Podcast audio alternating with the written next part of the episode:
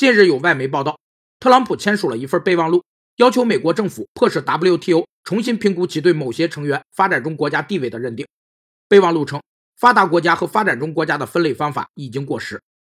发展中国家是指经济、技术、人民生活水平程度较低的国家，其主要评价标准是人均国内生产总值。